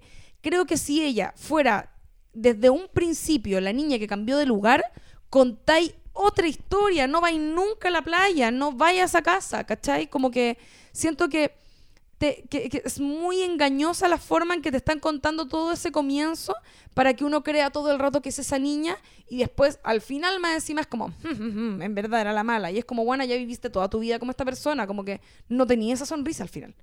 ¿Cachai? Sí, sí, a mí me, me saltó Como que también- siento que, es men- siento que es mentirosilla la Yo película. me hice, creo que me hice esa pregunta cuando descubro que siempre ella fue como la niña mala y, y me- y pensé, ya, pero cuando ella está hablando con la pareja y le dice que anda una niña mala y por qué está asustada, ya, y la explicación que al menos yo le di era que eh, al momento, ella no quería ir al balneario, pero al momento de ir al balneario y, y de ir a un lugar que le está todo el rato evocando, nosotros creemos un trauma de infancia, pero en verdad nunca fue un trauma de infancia, siempre fue la sensación de que en cualquier minuto se iba a desenmascarar y la iban a cachar, ¿cachai? Porque en el fondo se fue a meter al lugar donde ella secuestró a otra niña y esa niña me viene por mí, ¿cachai? Y si hay unos tipos afuera y una de ellas es igual a mí, es esta niña que viene a, a revelar en el fondo lo que yo hice y se va a destruir todo este, este plan. Pero entiendo, yo, yo, yo lo dije al principio, me hicieron ruido varias cosas, las dejé pasar, ahora me acordé cuáles eran, gracias a este repaso que tú hiciste. Pero yo creo que a la larga para mí fue como que tenía una gran idea, tenía una muy buena premisa. Eh, hasta cierto punto también desarrolló bien la historia. La ejecución yo encuentro que estaba bacán, solo que como que hay weas que hay que reordenar. Es casi como, como entrega esa información que la concentraste al final, entrégamela de a poquito durante, durante la película y, la explicación que me des en una película como esta, como tan dimensión desconocida, me va... Es imposible que me deje 100% satisfecho porque te metieron en un universo muy extraño. Cuando, Sí. cuando me dicen que hay una familia idéntica, que está, está hablando de los doppelganger, o la weá va a ser muy mística y vaya a explicar que hay una maldición en este pueblo, o te va a ir por un rollo de ciencia ficción y derechamente no eran doppelganger, sino que eran clones y que fue la opción que tomó Jordan Peele y que a mí hacia el final no me gustó tanto. A mí, a mí me pasó que siento que si la película hubiese sido más honesta, el plan de acción de, de, de Lupita Nyong'o hubiese sido otro, no la forma que tuvo de reaccionar. Eso me pasa por un lado. Eh, por otro lado, el final lo encuentro así ya demasiado malo. Manitos. demasiado, demasiado malo. Todo malo, todo malo, no entiendo nada. No entiendo nada por qué lo hicieron de esa forma. Y quería agarrarme algo que tú dijiste, que dijiste como, cuando yo descubro que se cambiaron de lugar estas niñitas, yo debo reconocer que me pasó lo mismo que me pasó en La Aldea, película que mencionaste antes, que es como, obvio que desde el comienzo sabéis que cambió de lugar. ¿No, les pasó eso? yo supe algún en algún punto como en la mitad Yo de la película, pero que, no. o sea, como que, obvio que ese, ese eh, va a ser una revelación, pero me estáis weyando. Es que a, yo- a mí, a mí en la aldea me pasó eso. Yo entré a ver la película y asumí todo el rato que ella era que eran la- unos hueones que estaban actuando como que vivían en el pasado. Entonces, Ah, con la aldea. Con la aldea. Entonces después al final revelaban esa wea y era como, ay, ya me importa una raja, vi la película por porque sí. No, ¿Cachai? Y ahora me pasó algo parecido, que también era como, ya obvio que cambió el lugar, filo, pero está entretenido el resto. Y como que el... Claro, como que el yo creo que haya escrito, haya mucho. No, no es de escribir mucho, porque he visto películas, pero a la misma cantidad que ustedes. Bueno, y lo que pasa es que al final veí esta película ya, te entretenís igual, pero revisitas Get Out y en verdad es, es demasiado superior. Entonces, cuando haces la comparación, pareciera que has, no, no, no, no lo logra tanto, ¿cachai? Sí. Eh, Quizás soy José Bustamante viendo señales después de haber visto Sexto Sentido. Totalmente. Quizás. Es que, se- pero es que sabéis que además eh, no es menor la comparación que haces tú con Get Out y, y yo creo que hay una diferencia súper clara que aquí tengo anotadito, que es que todo lo que en Get Out eh, nos, nos genera tensión, en, en Us es muy explícito, como que Es que es otro tipo de terror Sí, también. ¿cachai? es, es otro tipo. es efectista y te está todo el rato como poniendo imágenes que te den miedo y como bla, bla, bla. Y Get Out es como tensión, tensión. Y te no van tienes soltando idea todo de lo a que va pasando. Claro. ¿cachai? No tienes idea lo que va pasando en Get Out. En, en, en, en Us, efectivamente están como los asesinatos y toda esta cosa súper explícita. Que igual, eh, yo creo que está bien que te rieras a todo esto, porque yo creo que los asesinatos eran todos súper chistosos. Sí, ¿Cachai? Pero. la gemela. Claro, el, el hueón en el bote. eh, era como divertido en la forma que tenían de morir. O como o así te lo, te lo, lo trataban, ¿cachai? Pero, pero claro, como que falta como la sutileza de esa tensión. Está como muy todo in your face. Y, y para mí eso siempre es un problema. Cuando, tú cachai que cuando al monstruo tú no lo ves, da mucho más miedo. Todos los thrillers, no sé, estoy pensando en Seven o en otro tipo de películas que, que dan miedo, que es una tensión que te, que te mantiene como pegado ahí al asiento, como, ah, ¿qué va a pasar? ¿Qué va a pasar? No te muestran nunca directamente al monstruo, entre comillas. Siempre lo veis como a través de un reflejo o veis la sombra pasar. Sí, porque siempre es decepcionante. Porque Nunca- siempre es decepcionante. En películas como eh, El Conjuro, no El Conjuro, Insidious, todas estas, pero como ese mismo La director. bruja. Bueno, o Cloverfield, que se basa No, en la, igual la bruja. en la La bruja bruja. muy buena. No, estoy hablando de. Ah, ¿estás hablando de películas malas? Sí, películas malas. En, en Insidious, que es como de los estos mismos guanes del Conjuro, Ah, ya, sí, son eh, más. al principio es, es para recagarse de susto y muy rápidamente te muestran el monstruo. Y es un hueón maquillado, ¿cachai? Entonces, esa hueá no me da susto. Un hueón que le pasa un algodón y me dejó de dar miedo. Es Lo que nos pasó con el Demogorgon en Stranger Things. ¿Cachai? Claro, como que no tenéis que verlo. Sí, Tenéis sí. que, que, pes- que percibirlo, que sentir lo que te acecha. Pero una vez que tú lo ves, le puedes clavar un cuchillo, no sé, ¿me entendís? Como que se acaba un poco el susto. Sí, yo creo que dejó- dejan de ser amenazantes en cierto punto aquí, los monstruos de esta película, y quizás descansa de ahí en adelante en las preguntas. Yo creo que lo que me tuvo Claro. como eh, más enganchado hacia como, no sé, por el tercer cuarto de la película es... eh, ¿qué, qué es esto? ¿Qué, qué- qué está pasando? No me gustó que le dieran este alcance nacional. Me hubiera, me hubiera gustado que se hubieran quedado como en el pueblito. Esto es algo que está pasando solo en este pueblito. Nos vamos a ir de este pueblito y nunca vamos a entender qué pasó. Quizás esa habría sido una buena explicación. Y además que te empezáis a hacer las preguntas que sería, te lo resumo así nomás, ¿cachai? que es como, a ver, ¿y por qué la policía se va a demorar 15 minutos en llegar? Ah, ya, pero si entonces los canales de televisión están transmitiendo esto, entonces ¿por qué? ¿Por qué justo todos, ninguno tiene suerte? Ninguno puede, puede salvar el día, ¿cachai? No sé, weón. ¿Dónde están los dobles de los camarógrafos? Ay, así cualquier. Todo eso, po. Sí. No, sí, eh, está lleno de hoyos. Para mí eso no es un buen guion. Te me caíste un poco, Jordan Peele. Creo que le hiciste la rápida. Esa es mi conclusión. No entiendo por qué la gente la encontró tan buena. Eso- Yo no sabía que la habían encontrado tan La, buena. la encontraron súper buena Yo y estaba eso, sin me, expectativa. y eso me, me enoja porque me hace sentir que hay condescendencia. Puta, yo no, no he escuchado tanta gente que la encontró. Yo gu- googleando A era mí solo como, me han uy, dicho- la aclamada película. What? Eh, no, a mí solo me han dicho que es mala. Tú Ah, y, ya. y- y mi compañero de pega. Ah, ya, muy Que, bien. que me la descargó. Ah, Saludos, Taca, que me descarga todas las weas que Oye, comentamos acá. Lo quiero mucho. Y Él descarga la música también, música. el Taca, oye. Mandémosle Lo un gran amamos. Sí. saludo. Pero Me dile dijo- su nombre real. ¿Esta wea queréis ver? Me dijo. ¿Cómo se llama? Se llama Daniel Palma. Ya. Oye, yo quiero decir algo. Siendo en este momento las 0016, estoy de cumpleaños. ¿verdad? Y eso significa que estamos demasiado pasados la hora, perdónanos, Chiri. Eh, dejemos esta cosa hasta acá. Ya Pero cumpleaños feliz. Ay, no, Feliz, te deseamos a ti. A mí. Cumpleaños, Lula Almeida. Que los cumplas feliz. Ah, muchas gracias. Ni que se hubiesen puesto de acuerdo para decir Lula Almeida. ¿Cómo pusieron el era? apellido? No sé. No, porque que- justo rimaba, perfecto. Lula Ah. Almeida, guionista.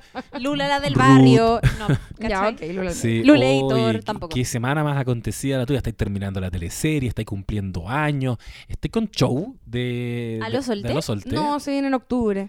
Ya. Primera semana de Y octubre. Pero aún así te haces un espacio para, para estar aquí en No Sabes Nada. ¿Cuánto lo valora la Hoy, gente? muchas gracias. Hoy día, eh, quiero decirlo para que quede para la posteridad, escaleteamos el último capítulo de Juegos de Poder y estoy más emocionada que la chucha por eso.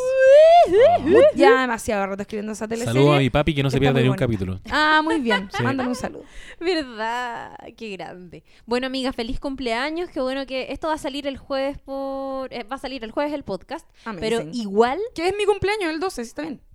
No, po. Este jueves, po. Hoy día es miércoles. Pasamos de miércoles Ya, a jueves. Ya, po. Está ocurriendo el, jueves cumpleaños está ahora. ocurriendo en este momento.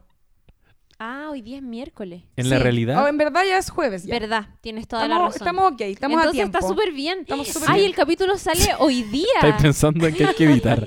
Conche su madre, no, No, tenemos tiempo para editar. No vamos. editemos, Ya. lancemos esta cosa así. Vamos cerrando Ok, entonces. adiós. Besos a Eh, todos. felicidades, nos vemos. Bueno, buenas noches. Ya, nos vamos a editar. Chao, chao. Adiós. Chao, amigos.